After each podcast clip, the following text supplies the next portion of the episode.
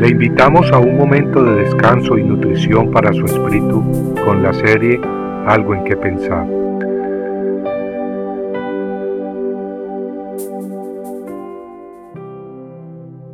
Entra en tu aposento.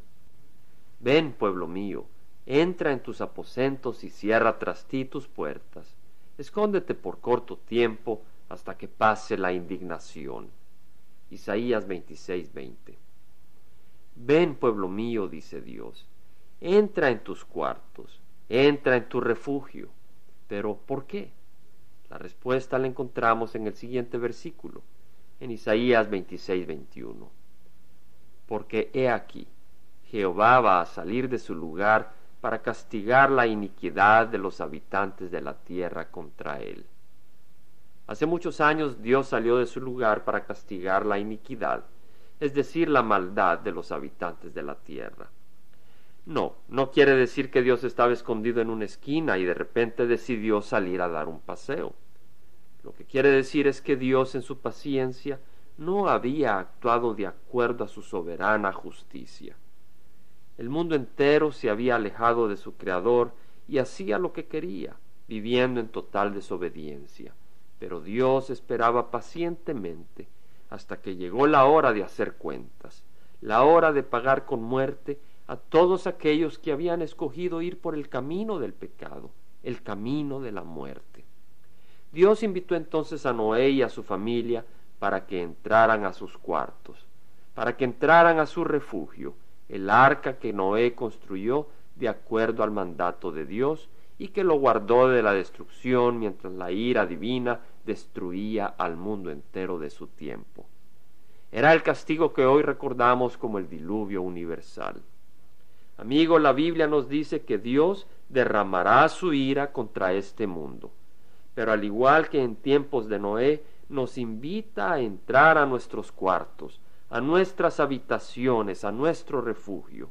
Y ese refugio es Cristo Jesús.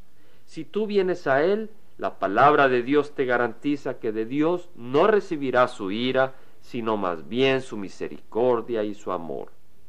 A ti te toca decidir si entrarás en el refugio que es Cristo Jesús o si seguirás en el mundo. Algo que sí necesitas saber es que el refugio, aquel refugio que es Cristo Jesús, se debe entrar antes de que venga la ira de Dios, si quieres escapar de ella. En Isaías 27.1 leemos que en aquel día Jehová castigará con su espada feroz, grande y poderosa, a Leviatán, serpiente huidiza, a Leviatán, serpiente tortuosa, y matará al dragón que vive en el mar. Amigos, los que caminan en desobediencia, los que ignoran el llamado de Jesucristo a hacer paz con Dios y a buscar el reino de Dios sobre todas las cosas, son enemigos de Dios. Ellos son hijos de la serpiente, son hijos del dragón y serán castigados con Satanás por toda la eternidad. Si no ha hecho paz con Dios, yo hoy le invito a que no espere más. No, no es la religión la que nos hace amigos con Dios. La paz con Dios la podemos lograr solo a través de su Hijo Jesucristo. Él es nuestro refugio. Él es nuestra única salvación. Entra en Él mientras hay tiempo, antes de que la ira de Dios caiga sobre la tierra. Concluyendo con las palabras de Isaías, le ruego que acepte y reciba esta invitación. ¿Cuál? La encontrada en Isaías 26.4 la cual dice, Confiad en Jehová para siempre, porque en Dios, el Señor, tenemos una roca eterna.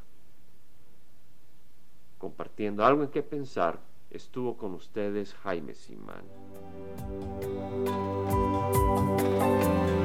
Si usted desea bajar esta meditación, lo puede hacer visitando la página web del Verbo para Latinoamérica en www.elvela.com. Y el Vela se deletrea E L B de verdad E L A, donde también encontrará otros materiales de edificación para su vida. Puede también escribirnos a El Vela Pio Voz 1002 Orange, California 92856, Estados Unidos Dios le bendiga.